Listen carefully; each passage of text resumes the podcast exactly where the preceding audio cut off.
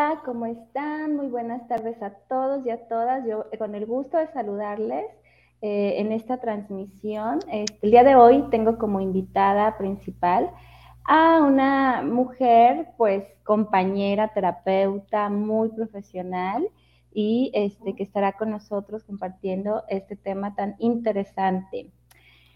Rocío Ayón. Rocío Ayón, muchísimas gracias, hermosa, por aceptar esta invitación. Ella es psicóloga, tanatóloga. Ahorita nos va a hablar de todo lo que hace, de todo lo que es, de todo lo que ella este, se ha preparado y, y ha usado como técnicas y demás. Bienvenida, Rocío. ¿Cómo estás, hermosa? Muchas gracias, Eli. Estoy muy agradecida y muy contenta por tu invitación a tu programa.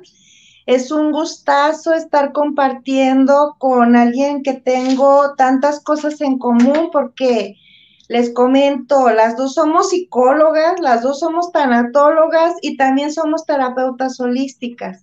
En ese sentido, siento que es algo muy bonito lo que vamos a, estar compartiendo las dos en tu programa, que va a ayudar mucho a las otras personas. Muchas gracias, Eli. Gracias, gracias, hermosa. Bienvenida. Este, este es tu espacio. Vamos a, aprovecharlo para hablar de, todo lo que se pueda, ¿no? Acerca del tema. Bueno, pues eh, yo soy Elizabeth Estrada, soy creadora de ELIEP, Psicología Holística y Autodescubrimiento, más que psicología, una filosofía de vida. Y el día de hoy vamos a charlar acerca de la integración de las terapias holísticas en la psicología, en la práctica psicológica. Rocío, un tema pues como que hasta cierto punto todavía estigmatizado en plena época que estamos viviendo, ¿no? En, pleno boom de la terapia holística, de, todo esto del alternativo. ¿Cómo, cuéntame, cuéntanos primero, Rocío, este, ¿cómo decidiste estudiar psicología? ¿Cómo fue que decidiste estudiar psicología? Fíjate que cuando recién, bueno, todavía estaba yo en la preparatoria cuando yo empecé a tomar cursos, talleres, empecé a ir a, por cuestiones personales y me gustó mucho lo que yo veía que hacían los psicólogos cuando hacían eh, el tema a nivel grupal. Y luego estaba yo en una, ahora sí, tenía una duda, no sabía si estudiar psicología o si estudiar Em, para ser educadora, para ser maestra. Esas dos carreras siempre me gustaron me llamaron mucho la atención. Y finalmente me incliné por la psicología porque mm, desde muy niña me pasaba que la gente se acercaba a platicarme sus problemas.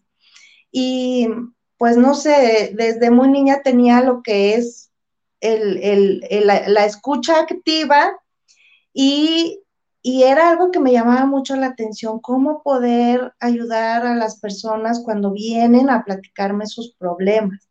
De alguna manera, pues yo creo que, este, porque cuando no se tienen los estudios, lo que uno hace, pues da consejos, ¿verdad? Que ya cuando uno está estudiando psicología, pues no, eso no se puede hacer. Pero de alguna manera lo he de haber hecho bien en aquel entonces porque seguían viniendo a mí a platicarme sus, sus cosas.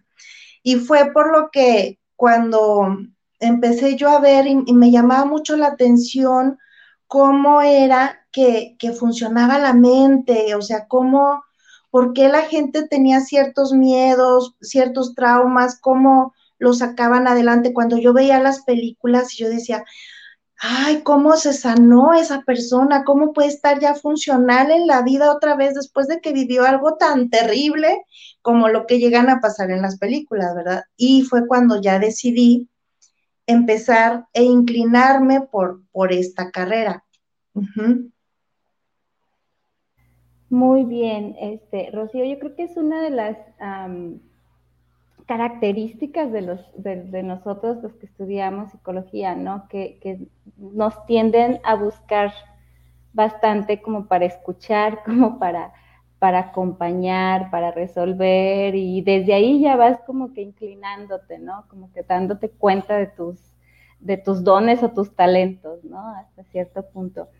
Eh, hermosa, ¿cómo fue tu, tu formación como psicóloga?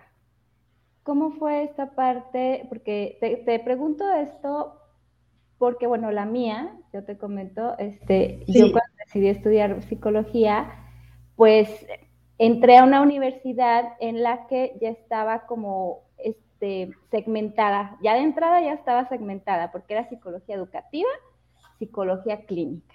Había como, ¿no? Y pues yo decía, no, pues educativa no me, no, fíjate, al contrario de ti, pero a mí lo educativo era como, mm, no, no quiero ser maestra, algo así por el estilo, no, eso me suena. Entonces yo dije, no, bueno, pues clínica, como que va más a lo que yo, yo voy. Entonces imagínate mi formación clínica específica, pues completamente cerrada o bloqueada al mundo de lo no comprobable, ¿no?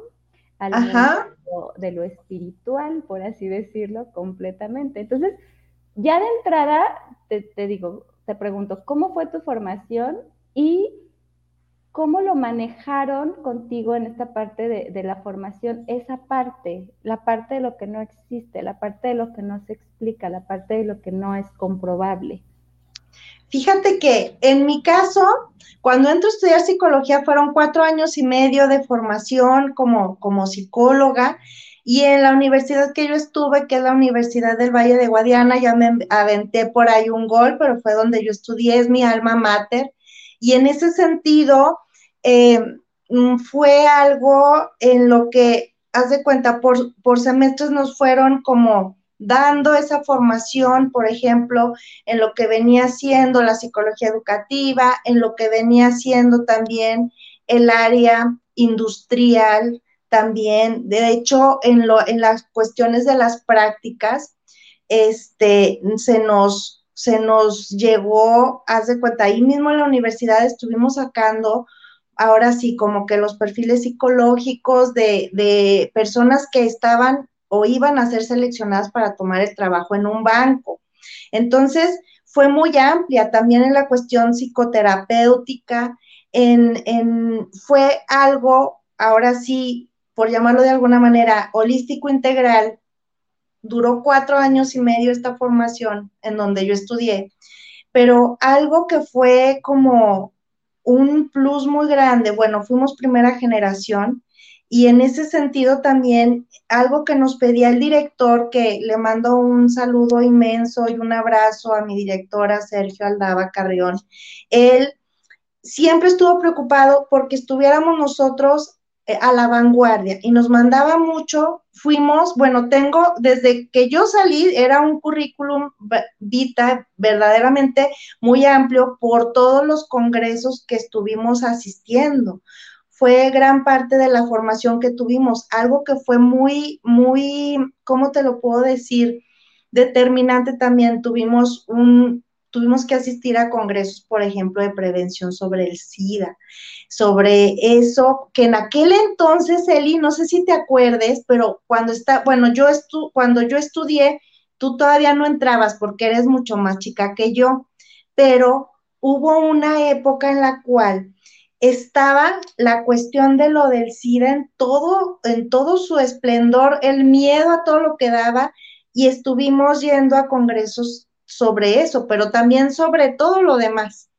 Sobre cuestiones ahora sí, por ejemplo, estuvimos asistiendo a congresos que organizaban en, en lo que venía siendo salud mental y en, en, todo lo que te puedas imaginar. Eran demasiadas cosas a las que nos mandaban a aprender y a empaparnos de todo eso. En ese sentido, también en la cuestión psico, ahora sí psicoterapia, en la cuestión de terapia, la universidad en la que yo estudié, la formación es humanista. Siempre estuvieron manejando de raíz todo lo que venían siendo los valores, pero era como, ¿cómo te lo puedo explicar? Llegabas ahí, lo sentías como tu casa, porque había también cosas por ahí por hacer, por colaborar.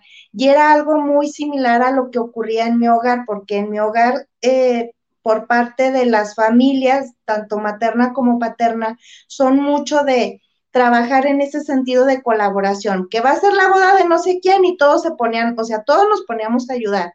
Y en la universidad igual, va a ser el congreso y todos ayudando. Y algo que me encantó Eli, cuando se daba la psicoterapia, era, hay una cámara, la cámara GESEL, donde tú podías estar observando cómo el psicoterapeuta llevaba a cabo, ahora sí, una sesión de terapia.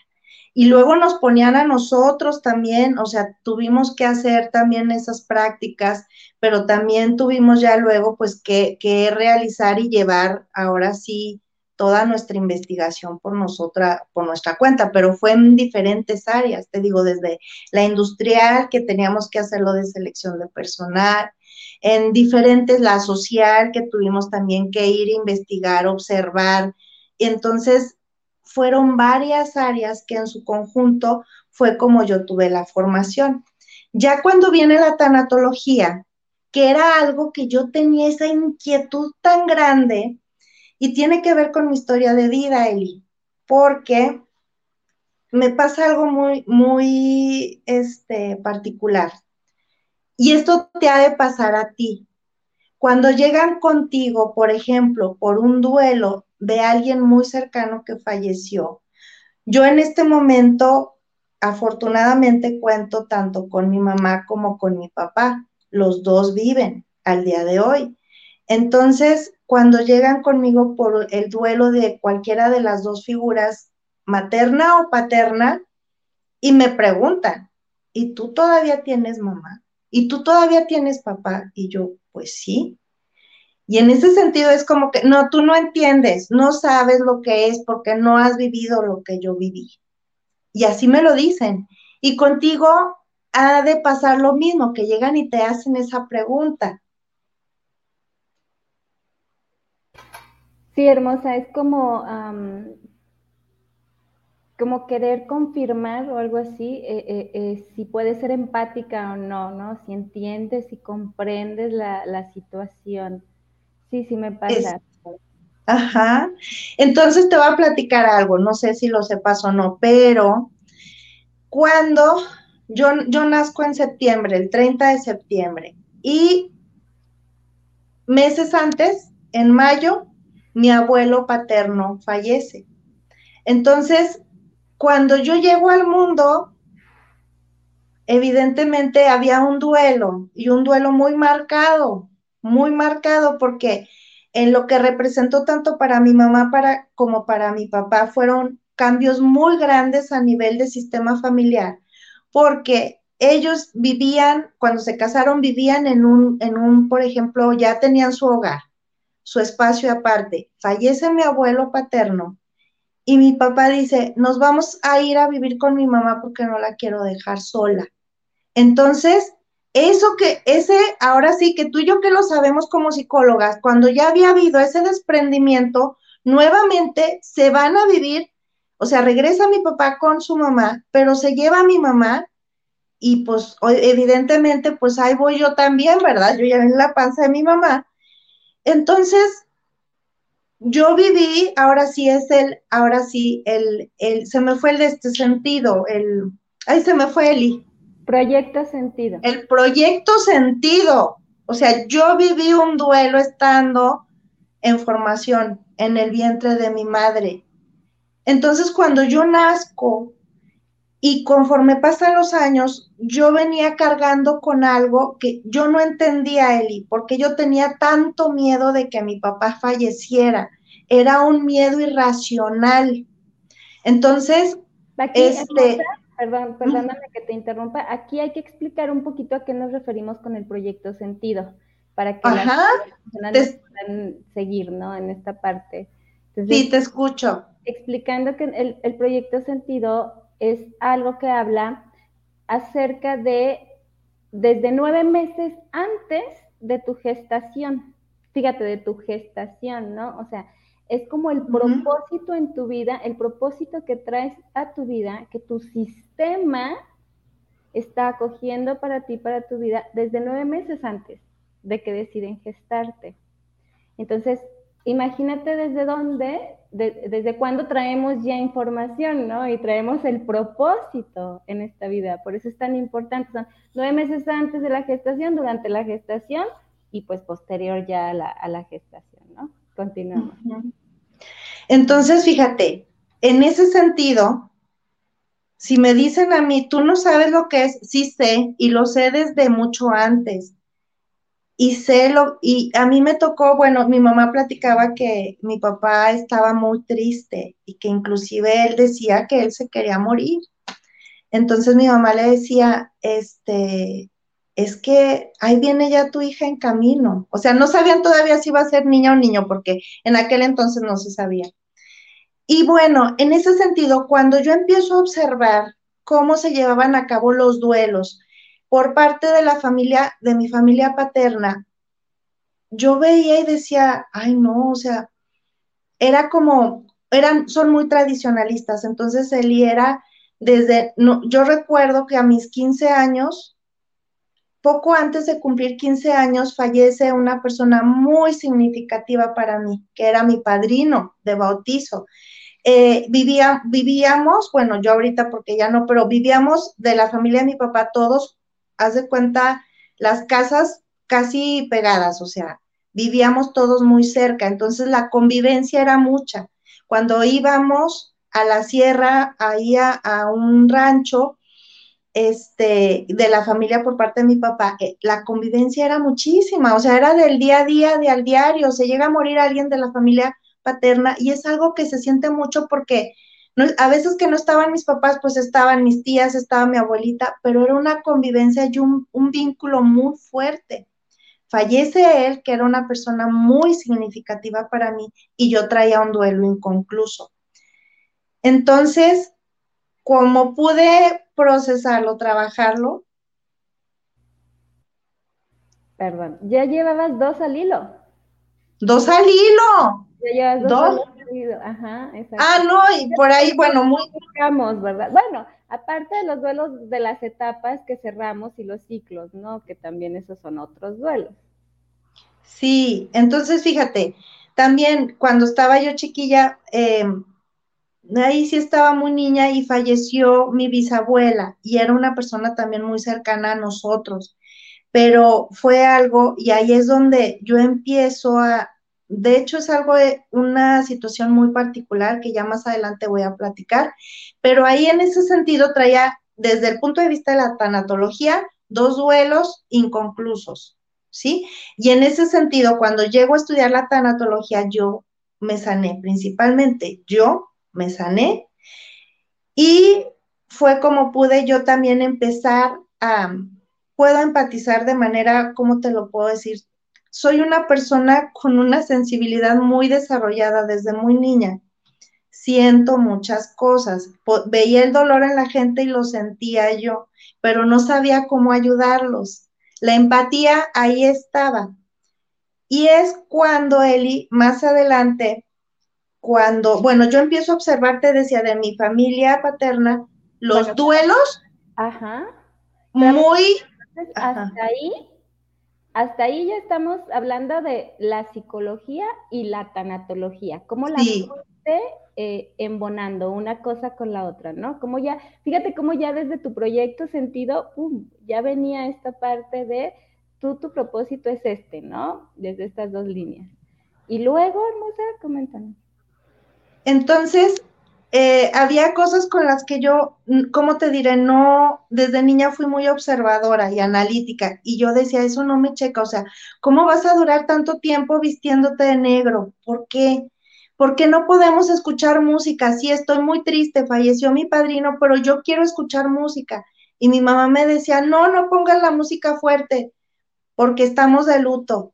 Y se va a escuchar porque mi abuelita vive al lado. Se va a escuchar allá, o sea, y estamos de luto, no se escucha música, no puede salir, no, o sea, así, ¿no? O sea, eran así como que algo muy tradicionalista. Y yo no me sentía nada bien de por sí, que estaba transitando la pérdida de un ser querido y todavía achácale el, el tema de cómo lo llevaban a cabo ahí, fue dentro de las cosas que me impulsó. Yo decía, ¿esto está bien o no está bien o qué está pasando? O sea, yo, y yo en mi interior sabía que podía haber algo más, algo mejor que pudiera darles a las personas el poder transitar estas situaciones de una mejor manera. Y cuando, Eli, estoy estudiando tanatología, era cuando en aquellos entonces eh, hubo un, un momento no sé si recuerdes, pero vivimos en el estado de Durango unos momentos terribles donde había mucha violencia. En ese sentido, te platico, secuestran a una persona, bueno, de hecho fueron, bueno, de, quien me impulsó y cuando empecé a estudiar lo de terapias holísticas, se me hace que se congeló, pero voy a seguir hablando. No, hermosa, estás bien. Sí, ok se congeló solo en mi celular. Bueno, cuando sucede esto, lo que pasó fue que a, una persona muy cercana, este, pues lo, se lo llevan, no sé si se puedan decir estas palabras en la transmisión en vivo, pero bueno, se lo llevan y, bueno, pues no regresa. Eh, esta persona ya luego, así ditas después, estaba inclusive yo en mis clases de, de tanatología, cuando me entero que, pues lo mataron. Y en ese sentido fue algo muy fuerte porque era un señor muy cercano a la familia, amigo de toda la vida de, de la familia. Entonces, yo cuando asistí al funeral y yo veía, ¿verdad? O sea, una situación pues terrible, y aparte que termina de esa manera y estar viendo a los familiares y yo ya con herramientas de orden tanatológico, pero yo veía que el escucharlos, que el intervenir con las herramientas que te da tanto la psicología como la tanatología no eran suficientes. Entonces, lo que llega a suceder es que en esos días yo ya traía la inquietud de estudiar una, una cuestión que se llama energía universal, porque una amiga mía me lo platicó, que se había, ella es de Monterrey, que se, que se había ido a Monterrey unos días con sus papás y cuando regresa eh, empieza, ella estudió ese, ese curso, se llama Energía Universal, entonces Total, sucede eso. Y en esos días, mi comadre, cuando andábamos en la cuestión del sepelio y todo eso, mis compadres nos cuidan a mis hijas. Y cuando regreso me dice mi amiga, oye, ¿y no te gustaría estudiar eso? Mi comadre Fabiola. Y le digo, sí. Me dice, pues vámonos, mira. Y investigó y me dijo, hay eh, este, creo era pasado mañana. Y dije, vámonos. Sí, pero fue ese acontecimiento tan fuerte, tan marcado, lo que me hizo dar el paso, que aún y que estaba el tema muy eh, complicado, inclusive para salir en carretera, cuando iban, inclusive cuando te ibas ya sea, este, en, por ejemplo, en camión o en un vehículo, era peligroso en aquel entonces. Mis papás jamás me hubieran dejado haber hecho eso. Y en ese sentido, quien me ha dado el apoyo y gracias a ese ser que me ha acompañado y que ha estado conmigo desde, desde que nos casamos, gracias, gracias a mi marido, el día de hoy soy terapeuta holística porque si yo hubiera esperado a que mis papás eh, hubieran o sea, si yo hubiera estado en aquel entonces soltera y hubiera estado viviendo con mis papás, no me hubieran dejado. Son papás muy sobreprotectores. Y mi esposo me dice, sí, órale, y me apoyó. Entonces, me fui a Monterrey, inicio este estudio que se llama Energía Universal y fue donde empiezo yo a darme cuenta de que muchas cosas que me pasaban desde muy niña tenían una explicación y que todo lo que me estaba ocurriendo y lo que me ocurría el día a día tenía una manera de poderse tratar y tener una mejor calidad de vida. Me doy cuenta que gracias a esa parte del ser, a lo sutil, a lo espiritual, porque yo tengo una formación católica, yo estoy, bueno, más que católica, estuve en un colegio católico. Entonces, toda la vida, yo siempre fue una, fui una persona que hice oración, que rezaba el rosario, oraba por las demás personas, iba a misa, pero fíjate, yo de alguna manera sabía o había cosas que yo preguntaba y no me respondían, o sea, ¿cómo te diré? Como que tenía que tener una fe ciega ante lo que venía siendo la religión. Y eh, sabes qué, tengo aquí yo todavía em, como congelada la imagen. ¿Sí me ves bien allá, Eli? Te veo, ajá, te veo bien y te escucho ah. perfecto. Oye, eh, Rocío, cuéntanos, ¿qué, es la energía universal? Ah, bueno, es, es que mira, las terapias holísticas vienen ahora sí a abordar la parte del ser que es la sutil, la parte del ser que no se ve pero que también existe. Ahora sí, la parte energética. Y ahí en las terapias holísticas, Eli, fue el energía universal fue el comienzo, pero las terapias holísticas abarcan y abordan esa parte del ser que la psicología y la tanatología, ahora sí en una forma científica, no abordan.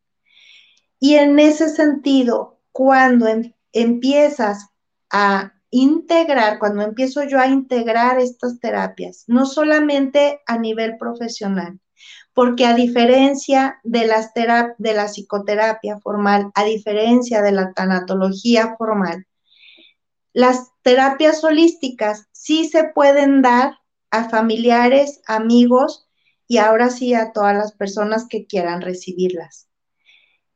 Y es algo verdaderamente que fue mm, algo que yo vi que, porque primero lo empiezas a hacer con personas cercanas, o sea, primero lo hice yo, para mí, mi esposo, mis hijas, familiares, amigos y familiares, te digo, te estoy hablando, tengo una familia de más de 100 personas, la otra familia ya vamos por más de 50.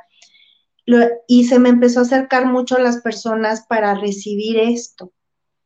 Las terapias holísticas abordan la cuestión energética. ¿Qué recibían las personas? Pues haz de cuenta que iban a que llegaban y me decían, oye, eh, me he sentido mal, traigo mucho dolor de cabeza. Eh, también llegaban, estoy muy triste.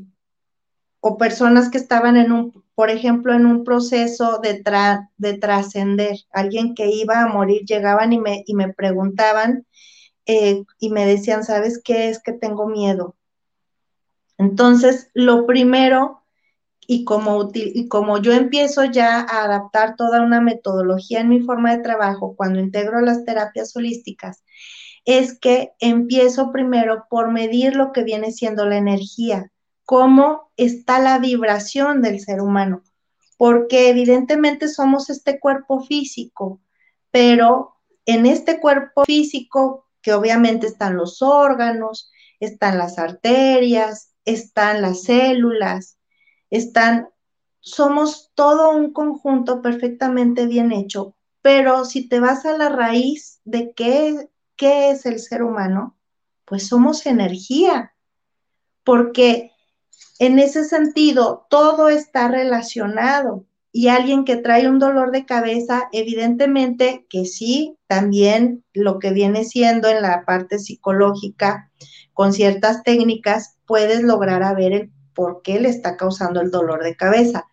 Pero no siempre es una cuestión psicológica, Eli. Hay veces que hay un tema en la cuestión vibracional, en la cuestión energética, porque inclusive en la metafísica se habla de diferentes cuerpos el cuerpo físico, el cuerpo mental, el cuerpo emocional, el cuerpo energético, el cuerpo espiritual. Y en ese sentido, se tiene que checar la vibración de la persona. Y no sé si me voy explicando hasta aquí. Sí, sí, todo perfectamente bien entendido. Entonces, déjame nada más, hago como una... Em, retroalimentación de lo que hemos venido escuchándote, con, escuchando contigo. Entonces, Rocío, tú tenías desde muy chica, tú desde muy chica comenzaste a experimentar situaciones, digamos, extrasensoriales, ¿sí? Sí, que tenías esta habilidad de percepción, percibías algo más, algo que no, no te explicabas, no sabías cómo, ¿no? No sí. explicación. ¿Sabes qué me pasaba, Eli? Déjame te digo rápidamente, ahorita que tocas ese punto. Yo no podía dormir por las noches y entraba a los lugares y había lugares que yo no me gustaba estar, con personas que yo decía, no, aunque me sonrieran, y aunque, ay, sí, hija, que no, no me gustaba estar. Pero sobre todo, Eli, el no poder dormir por las noches por sentir que había alguien en, tu, en mi habitación o sentir que había alguien, por ejemplo, en la cochera de, mi casa. Iba y le decía a, a, mis papás, es que hay, hay alguien en la cochera. Y se levantaba mi papá a ver a checar, o sea, a ver si había alguien, ¿verdad? Si se había metido alguien a la casa y no, pues no, no se había metido nadie. Pero era esa percepción extrasensorial y me pasaban cosas, pues, mm, muy, ¿cómo te puedo decir? Mm, no lo he platicado esto mucho en transmisiones en vivo, pero sí, o sea, cuestiones muy, manifestaciones de energía muy fuertes. Me llegaron inclusive a mover la cama, eh, aprender y apagar la luz. Y, en alguna ocasión, que fue algo muy fuerte, vi una, se quedó a dormir conmigo una amiga y yo pensé que era mi amiga, que eran dos camas, y veo que venía alguien como arrastrándose en el piso y dije, ay, es mi amiga que está jugando y me quiere asustar. Y volteo y veo a mi amiga acostada en la cama y veo una sombra, o sea, un, algo, o sea, era un ser, era una sombra, una sombra negra. Y en ese sentido, pues eran muchas cosas que me pasaban. Y las terapias holísticas abordan esa parte, la parte espiritual. Y tal vez muchas mamás tienen niños que no pueden dormir por las noches porque sienten y perciben energías y muchos, muchas personas también, por ejemplo, a mí me dicen, oye, es que sabes que pasa mucho, Eli, cuando fallece alguien, que escuchan las personas que se caen los trastes. Es algo que he escuchado en repetidas veces.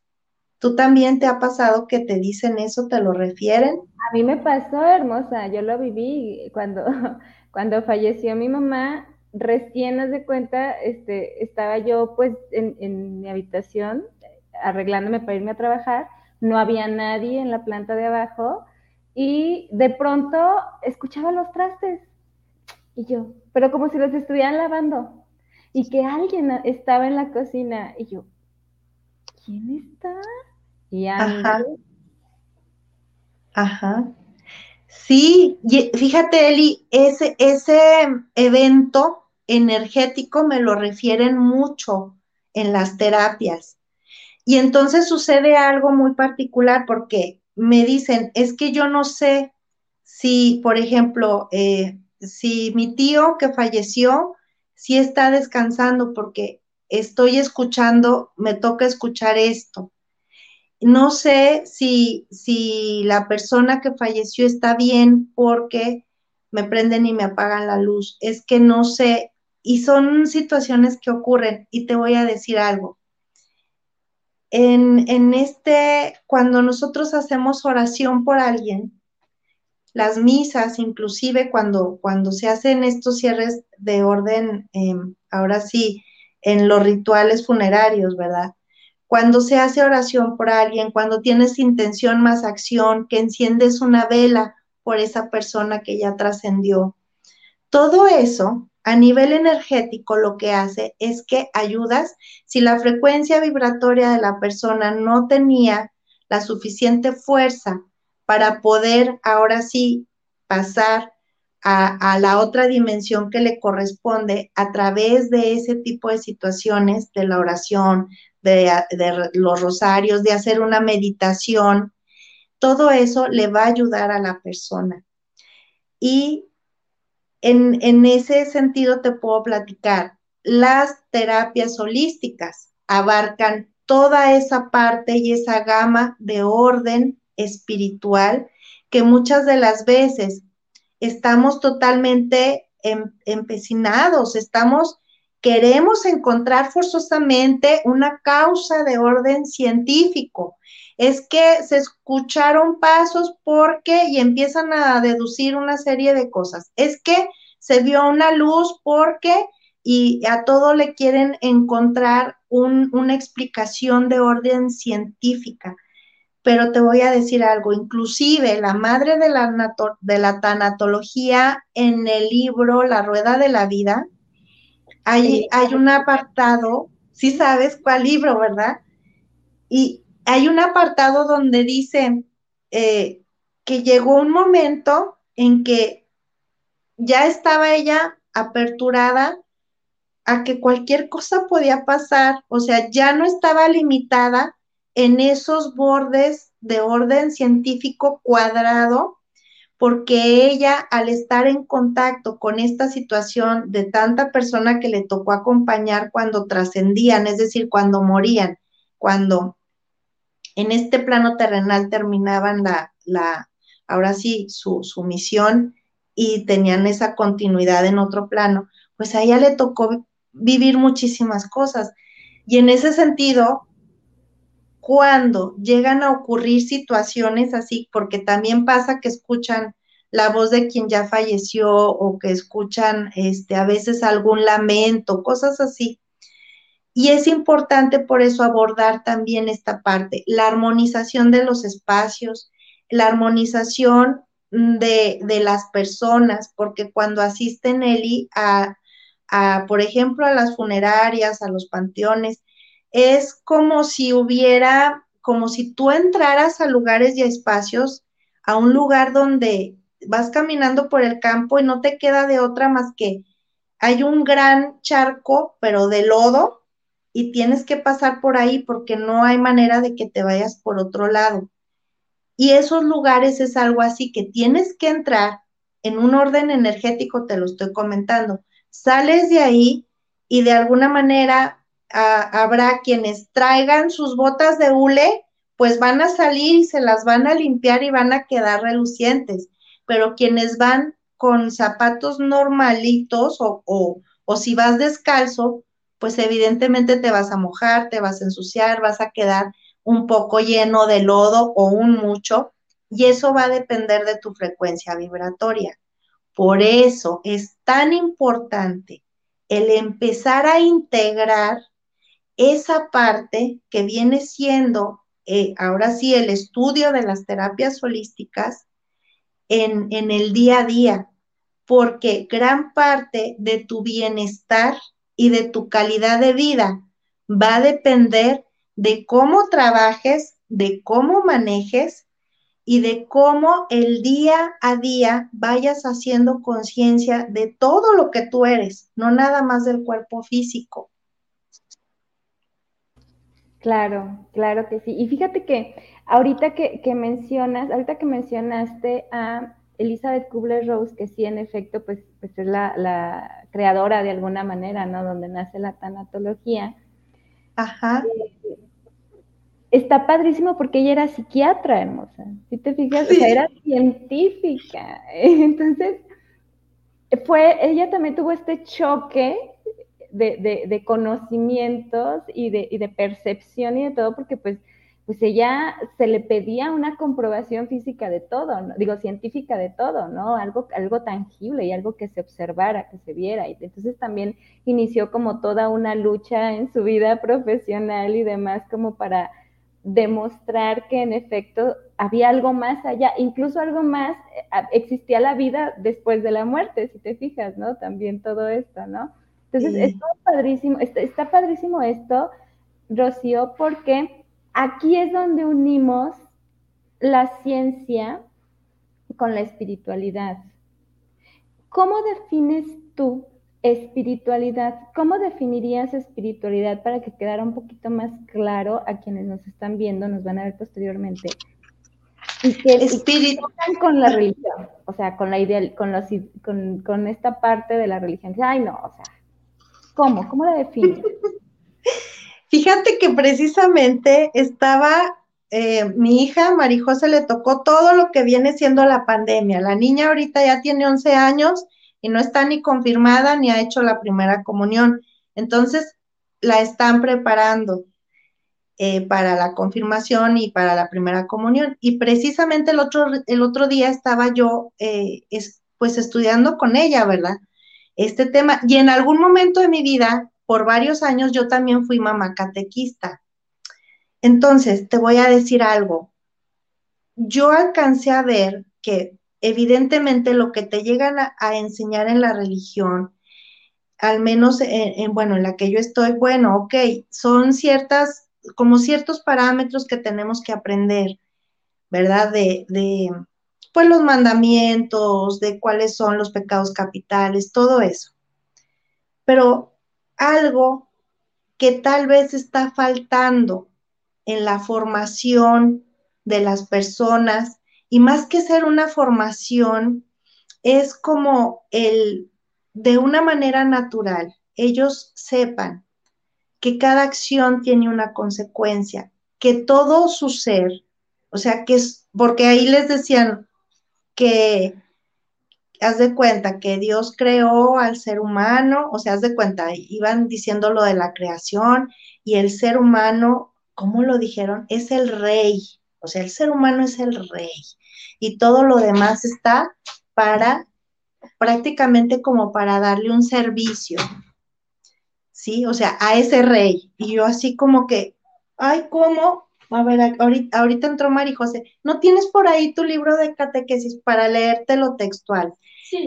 Entonces, el tema aquí es que lo que no se nos enseña y es importante empezar a trabajarlo es que evidentemente, sí, o sea, somos, somos creación y, la, y todo, pero en sí, todo lo que hay aquí, en este mundo, en este planeta, es creación. O sea, esa conciencia, eh, eh, esa conciencia universal fue el creador de todo y toda materia, toda materia merece un respeto y esa interacción que necesitamos hacer es hacerla de manera muy responsable. Mira, estoy buscando cómo decía. Y aquí el tema es que muchas de las veces a través de, de las religiones no se nos va, no se nos va de alguna manera permitiendo hacer conciencia de todo lo que tú eres como ser humano evidentemente sí, de la gran capacidad que tienes de, crear, de hacer, de proyectar, de concretar, de materializar. Y, y, también en ese sentido es muy importante el generar conciencia, que el generar conciencia es en hacerte responsable de tus actos, porque bueno, sí, a ver, eres el rey, pero en ese momento se me vinieron a la mente por ejemplo, y, y sorry, ¿eh? porque tengo amigos muy cercanos que andan en eso, pero pues los cazadores, o sea, ¿cómo vas a llegar? Yo no puedo comprender cómo llega gente a matar a los animalitos, pero, pero no van con la conciencia de decir, bueno, va a ser uno porque voy a alimentarme con, con, con la carne de, de, de, ese animalito, pero, pero llegan y hacen verdaderamente el, o sea, no sé, 10 patos, o sea, una cuestión así que yo digo, porque suben en las fotos y uno se da cuenta, ¿verdad? Que dices, no es posible. ¿Mande? Es como un impulso de destrucción, o sea, e-, es, crear conciencia de que no puedes destruir, porque somos Exactamente, no es que tú seas el rey del universo, como, como venía aquí. O sea, no, por supuesto que no. Eh, somos nosotros parte de esa creación y tenemos un gran compromiso porque las terapias holísticas de lo que habla Nelly es precisamente de los decretos. Ahora sí, de, es que cómo se decreta, bueno, es el hacer las oraciones que son de una manera, de una manera, este, formado para lo que sí quieras que ocurra. O sea, no tenemos conciencia que lo que pensamos, que lo que hablamos. Y bueno, ya cuando accionas, pues ahí es cuando sí puedes llegar también a tener conscientemente el, el hecho de que toda acción genera una consecuencia, pero también los pensamientos y también lo que hablamos. Entonces, en ese sentido, creo yo que la espiritualidad es el, ahora sí, tú como ser integral, estar consciente de quién tú eres. Y tú estar consciente de quién tú eres, pero también en el sentido de que toda acción, todo lo que tú eres, pensamiento, emociones, lo que hablas, genera una, ahora sí, una, un efecto en ti, en los que están a tu alrededor y en todos lados. Sí, por supuesto. Eh, la espiritualidad es más un conocimiento de ti mismo y es ese, ¿cómo te lo puedo decir? Es un conocimiento integral de todo lo que tú eres. No es tener una fe ciega, porque la espiritualidad requiere también de estudiar, requiere también de conocer, requiere también, no nada más en el afuera, también en el adentro. Y cuando empiezas a estudiar temas de orden espiritual, siempre viene el tema de vibración, de energía, porque es algo que evidentemente somos en esencia y la espiritualidad trabaja la esencia, pero para nosotros poder trabajar también lo que son, ahora sí, el cuerpo mental, el cuerpo espiritual, la energía, pues todo es a través del cuerpo, Eli, porque es tan importante nuestro cuerpo, porque a través de los sentidos es como vamos nosotros también dándonos cuenta de esos dones espirituales que tenemos. Les llaman también los dones psíquicos. Entonces, es importantísimo el cuerpo también. Somos un todo. Claro. Oye, eh, Rocío, ¿y qué le dirías, fíjate bien, qué le dirías a las personas, particularmente a los profesionales, a los profesionistas que trabajan en áreas de la salud, que trabajan en áreas del desarrollo humano, que tienen contacto con, con las personas, ya sea en el cuerpo físico, ya sea en la parte psicológica, ya sea en la parte mental, al coaching, al trabajo social, a psicólogos, colegas, compañeros psicólogos, este, médicos, psiquiatras, nutriólogos. ¿Qué les dirías, eh, eh, Rocío, eh, que dudan todavía acerca de la contribución de las terapias holísticas en la sanación, en el proceso de sanación de la persona? Sí, mira, les diría con mucho amor, mucho cariño, mucho respeto, que es muy importante que empiecen a, a, conocer, o sea, no, no, yo sé que a lo mejor lo que tú y yo vengamos a decirles, a lo mejor no les va a tal vez a resonar mucho, pero empiecen a investigarlo por ustedes mismos, conozcan de qué se trata esto, eh, investiguen, por ejemplo, si les cuesta tanto trabajo, pues métanse a lo que viene siendo lo que es la física cuántica. Ahí en física cuántica realmente pues se habla de energía y en ese sentido también hay muchos estudios que ya también dan el, ahora sí, eh, la pauta a que em, empezar a, ver y, y investigar qué es lo que está pasando si empiezan a abrirse a lo que son las terapias holísticas,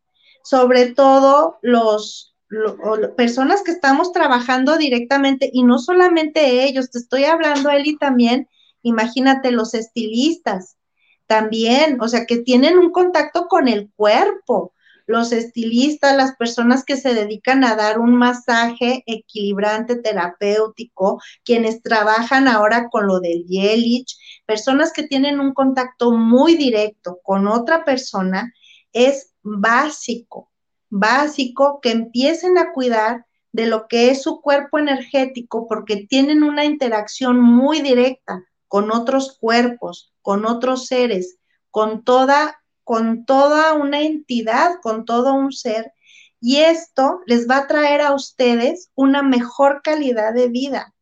Les va a traer también la, ahora sí que la opción de poder dar un mejor servicio al otro, porque mientras ustedes estén al 100%, que tengan ahora sí esa continua atención en lo que viene siendo el cuerpo energético y el cuerpo espiritual, les va a permitir tener más fuerza, una mejor calidad de vida y poder dar un mejor servicio a los demás.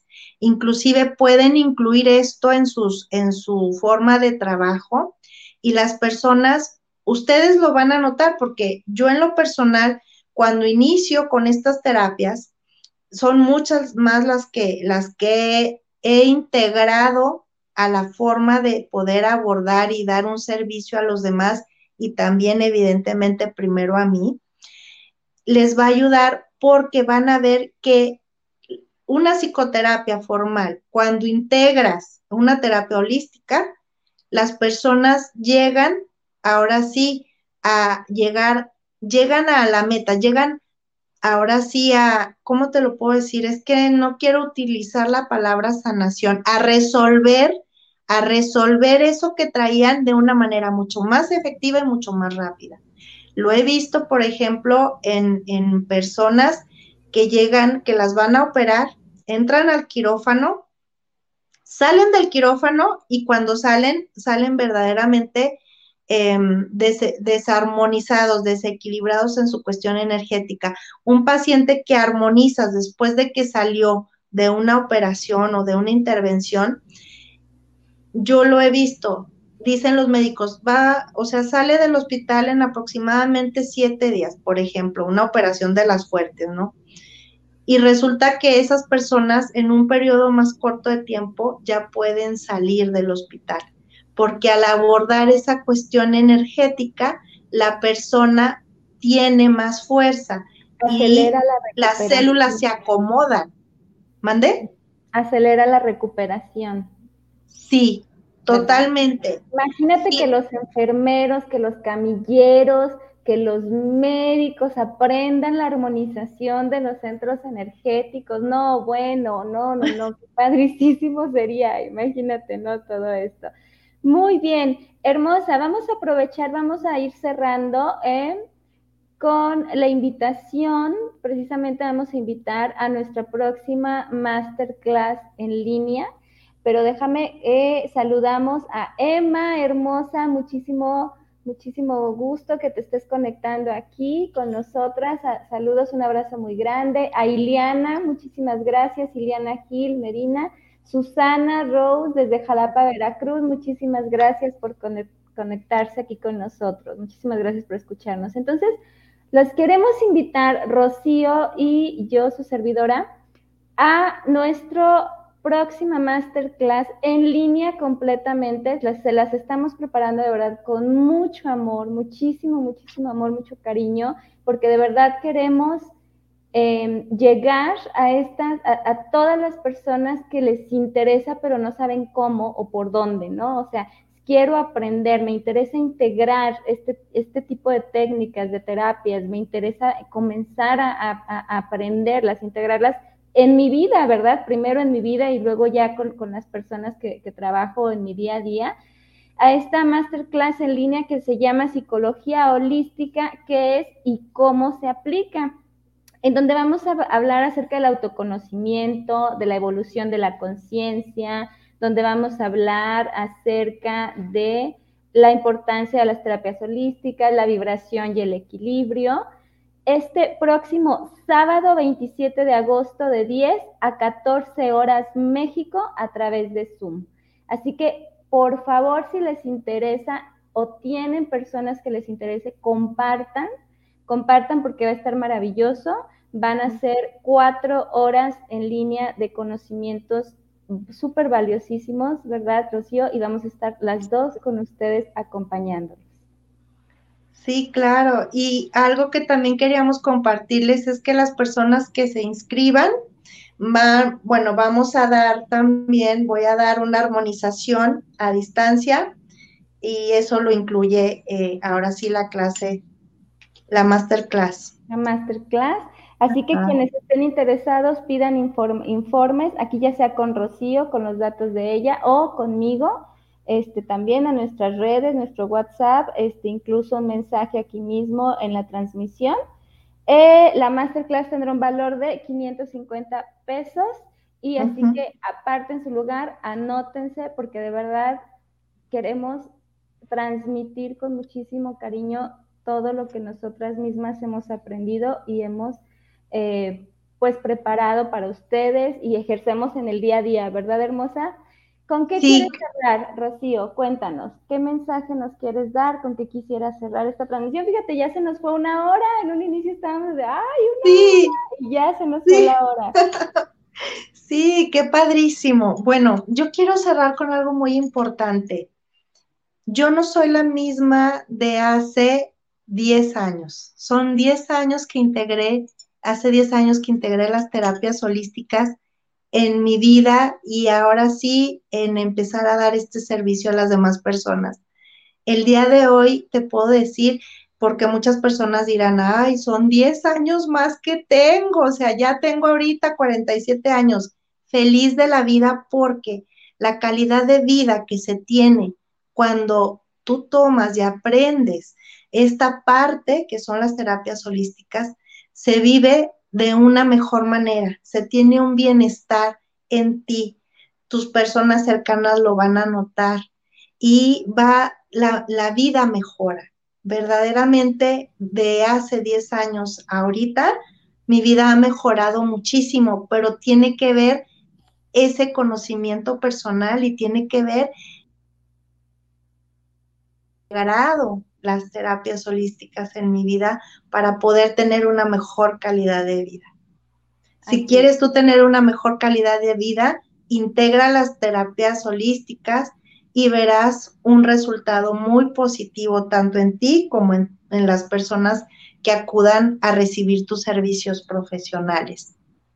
Así es. Muchísimas gracias, hermosa, muchísimas, muchísimas gracias, excelente. La verdad es que Rocío Ayón, ella está en la ciudad de Durango, mi tierra natal.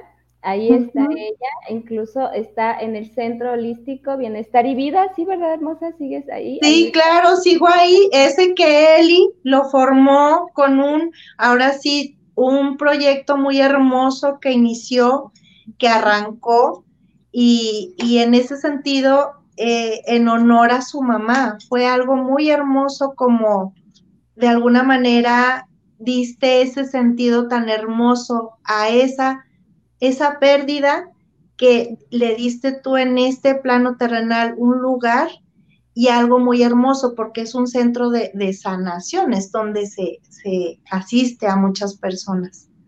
Muchísimas gracias, hermosa. Pues la vida, el universo nunca se equivoca. Y mira, aquí estamos ahora. Este, yo estoy en Guadalajara, en Guadalajara, Jalisco, este, ahí están mis contactos y pues búsquenos, estamos a la orden para apoyarlos, para ayudarlos, para acompañarlos. Y bueno, pues muchísimas gracias, Rocío, y nos seguimos viendo. ¿Sale? Muchas gracias, un gusto, un abrazo. Abrazo fuerte. Nos vemos en la siguiente transmisión. Gracias. Gracias.